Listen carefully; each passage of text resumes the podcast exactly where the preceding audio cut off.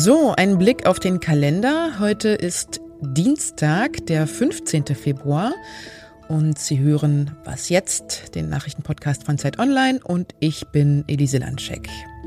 Bei mir geht es heute darum, warum in Peking heute eine positiv auf Doping getestete Eiskunstläuferin antreten darf. Und darum, wie es Jesidinnen heute geht, die 2014 die Massaker im Nordirak überlebt haben. Aber vorher, wie immer, die Nachrichten. Guten Morgen, ich bin Christina Felschen. Als sich der russische Präsident Wladimir Putin und sein französischer Amtskollege Emmanuel Macron kürzlich in Moskau getroffen haben, ging hinterher ein Pressefoto von einem sehr, sehr langen Tisch um die Welt. Putin und Macron saßen dabei in maximaler Distanz auseinander. Auch ein politisches Symbol. Heute wird Bundeskanzler Olaf Scholz an genau diesem Tisch Platz nehmen. Er ist nach Moskau gereist, um doch noch eine diplomatische Lösung für den Konflikt mit der Ukraine zu finden.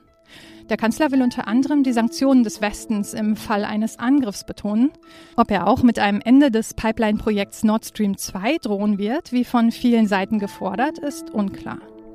Die USA rechnen jetzt jederzeit und auch ohne Vorwarnung mit einem russischen Angriff auf die Ukraine. Die US-Botschaft wurde gestern von der Hauptstadt Kiew nach Lviv an die polnische Grenze verlegt, zum Schutz der wenigen verbliebenen Mitarbeiter, wie Außenminister Anthony Blinken betonte.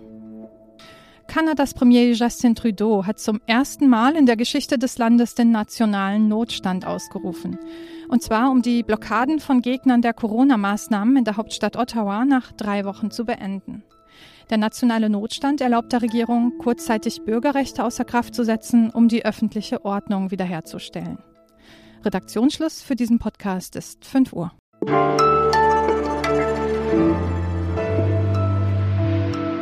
Die 15-jährige russische Eiskunstläuferin Kamila Valijewa ist positiv auf Doping getestet worden und trotzdem wird sie heute bei Olympia an den Start gehen. Der internationale Sportgerichtshof Kass hat das so entschieden, weil, so die Begründung, ein Startverbot bei der Teilnehmerin irreparablen Schaden anrichten würde.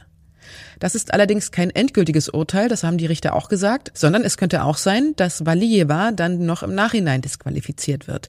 Das hätte dann natürlich auch Konsequenzen für das Ranking ihrer Konkurrentinnen. Der IOC hat gestern jedenfalls schon mal gesagt, eine Medaillenzeremonie für den gesamten Teamwettbewerb der Dame im Eiskunstlauf wird es erstmal nicht geben. Christoph Siemes aus der Sportredaktion ist gerade in Peking. Man wird es auch gleich im Hintergrund ein bisschen hören. Er ist nämlich da gerade im Pressezentrum. Hallo Christoph. Hallo Elise.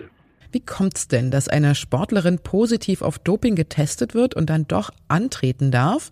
Das ist ja schon ziemlich unüblich. Wie, wie kann denn das in diesem Fall sein? Ja, der Fall ist insofern besonders, weil die äh, Athletin so jung ist. Es, äh, alle Sportler unter 16 Jahren gelten als sogenannte Protected Persons, deren Name eigentlich gar nicht bekannt werden darf, wenn es da einen Dopingverdacht gibt. Aber der Name ist nun einmal durchgesickert, deshalb reden jetzt alle über die Russin.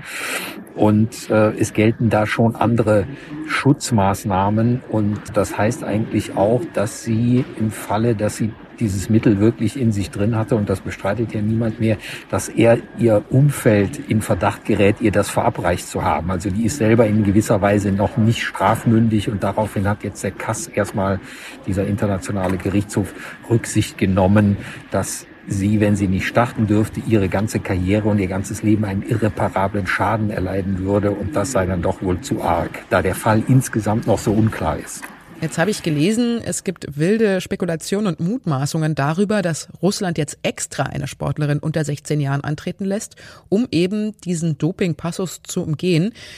Klingt das für dich wie eine mögliche Option? Ja, das halte ich jetzt schon für eine Verschwörungstheorie, weil es im Eislaufen, gerade im Eiskunstlaufen, hat es immer sehr junge Starterinnen insbesondere gegeben, immer schon aus Russland, immer von dieser Trainerin, das muss man auch sagen, da sind schon auch die letzte Olympiasiegerin äh, aus Südkorea vor vier Jahren, war auch sehr jung und die ist heute auch schon nicht mehr konkurrenzfähig, weil das einfach so ist bei den Mädchen, sobald die anfangen mehr zu wachsen, ist vorbei mit den vierfachen Achseln und deshalb müssen die so jung antreten, äh, dass man die dabei dann auch dopen muss, damit die das überhaupt aushalten. Das ist jetzt mal eine neue Entwicklung. Die Reaktionen auf den Fall sind ja sehr unterschiedlich. Wer während das Olympische Sportkomitee der USA die Entscheidung stark kritisiert, kommen zum Beispiel aus Deutschland verhaltene Reaktionen, weil der Fall eben doch auch sehr kompliziert ist.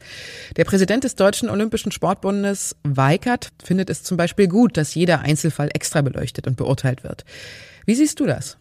Ja, natürlich muss man immer den Einzelfall betrachten, äh, aber die Frage ist, was wird man da überhaupt herausfinden? Das Schlimme ist ja, dass die Russen eigentlich hier in, äh, auch in Peking nach wie vor auf Bewährung letztlich antreten. Die dürfen ja nicht unter ihrer eigenen Flagge antreten. Sie dürfen ihre Hymne nicht spielen, wenn sie was gewonnen haben, weil sie eben in der Vergangenheit so viele Dopingvergehen begangen haben. Und jetzt kommt ein neuerliches dazu, auch wenn man noch nicht genau weiß, wer da letztlich die Verantwortung für trägt. Es sind in jedem Fall die Russen.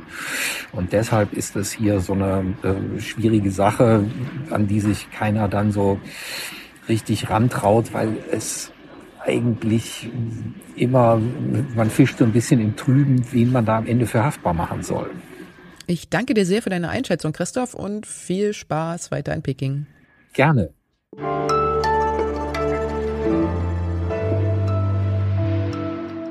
Und sonst so?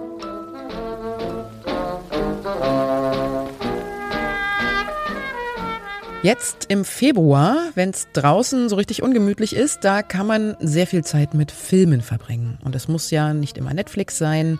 Man kann ja auch mal wieder so ganz uralte Filme sehen. Also die ganzen Fritz Lang-Filme zum Beispiel. M, eine Stadt sucht einen Mörder und so weiter. Und ich weiß nicht, wie es Ihnen geht, aber ich fange dann immer an zu googeln, wie haben die das eigentlich damals gedreht, was sind das für Darstellerinnen, wann gab es eigentlich den Tonfilm und so weiter. Und richtig gut dafür ist die Internetplattform filmwissen.online. Hier wird alles gesammelt, was es so Interessantes zum Film zu lernen gibt, zum Stummfilm, zu den Kameras, aber auch zu solchen Themen wie Kolonialismus und Rassismus im Film, wie zum Beispiel in den typischen Wässern manchmal zu finden. Und es werden auch einzelne Filmemacherinnen vorgestellt, also zum Beispiel die Scherenschnittkünstlerin aus den 20er Jahren Lotte Reiniger oder eine der ersten großen frühen Dokumentarfilmerinnen Lola Kreuzberg. Die Seite ist interaktiv, man kann sich also nicht nur Bilder und Videos anschauen, sondern auch mitmachen. Und damit ist sie auch für eine wirklich sehr breite Zielgruppe geeignet, also auch für Teenager zum Beispiel. Und an so einem verregneten Wochenende ist das ein bisschen dann wie ein Besuch im Filmmuseum, nur dass man dafür das Haus nicht verlassen muss.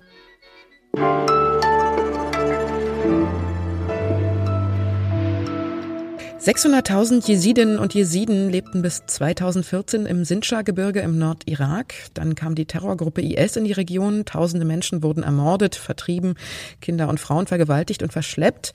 Und im Januar 2015 reiste dann eine deutsche Projektgruppe aus Baden-Württemberg in den Nordirak. Sie haben dort 1100 von den schutzbedürftigsten Frauen und Kindern ausgewählt, um sie nach Deutschland zu bringen. Dort bekamen sie dann einen Sprachkurs, wurden psychologisch betreut und die Kinder eingeschult. Meine Kollegin Helena Weise ist freie Autorin für die Zeit und hat drei sehr berührende Porträts von Jesidinnen aufgeschrieben, die heute noch in Deutschland leben. Hallo Helena. Hallo. Die drei Frauen, die haben ja das Massaker 2014 miterlebt und sind schwer traumatisiert. Ihre Familienmitglieder sind häufig alle tot. Wie geht's denn den Frauen heute? Was haben sie dir erzählt? Ja, das ist ähm, wirklich ganz, ganz unterschiedlich. Bei der einen ist es körperlicher Schmerz, ähm, bei der anderen sind es vielleicht Albträume und die dritte denkt vielleicht gelegentlich noch daran. Ähm, aber was sie alle gemeinsam haben, ist, dass jetzt auch über sieben Jahre später das Erlebte noch extrem nah dran ist. Also das Trauma und die Vergangenheit auf der einen Seite und die Gegenwart heute liegen sehr, sehr nah beieinander. Und zum Beispiel der Kindergeburtstag im Wohnzimmer und an den Wänden hängen die Bilder von den Toten und Vermissten. Mhm. Jetzt hört man bei uns ja kaum noch was über die Situation im Nordirak. Der IS gilt dort als besiegt. Aber wie ist es denn? Herrscht jetzt dort Frieden? Könnten die Jesidinnen und Jesiden dort wieder zurückgehen, wenn sie das wollten? Es ist immer noch sehr unsicher für sie dort und vor allem fühlt es sich unsicher für sie an. Also ähm, von schätzungsweise 600.000 ähm, Jesidinnen, die vor dem Genozid dort gelebt haben, sind es heute nur noch rund ähm, 40.000 und die leben tatsächlich äh, fast alle in geflüchteten Lagern, vor allem in der kurdischen Region.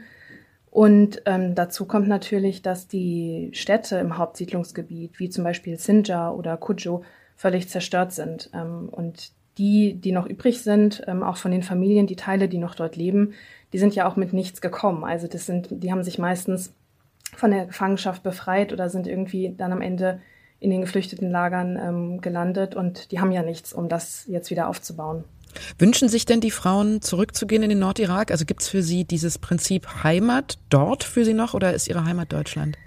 Ähm, auch das ist ganz unterschiedlich. Ähm, die eine sagt, wir können niemals zurück, unser Blut wurde dort vergossen. Ähm, für die andere bleibt es ihre Heimat, allein schon als historischer Ort, als, als Ort der Vergangenheit und der Erinnerung.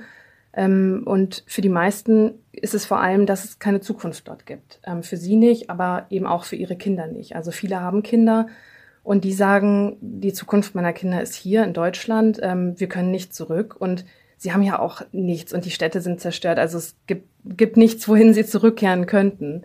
Mhm. Aber eine große Rolle spielen tatsächlich die Familien, die noch dort leben. Also wenn noch jemand übrig ist, der dort lebt, die können ja jetzt nicht oder sehr schwer nach Deutschland kommen. Und darunter leiden die Jesiden hier sehr. Ähm, und das ist zum Beispiel auch tatsächlich der Grund, warum manche überlegen, doch wieder zurückzugehen, weil die anderen eben nicht herkommen können. Ich danke dir, liebe Helena. Gerne. Das war die Was jetzt morgen Sendung. Und wenn Sie uns schreiben wollen, vielleicht was Sie Fragen haben oder auch Gedanken mit uns teilen wollen, dann können Sie das tun unter wasjetzt.zeit.de. Einen schönen Tag wünscht Ihnen Elise Landscheck. Ich habe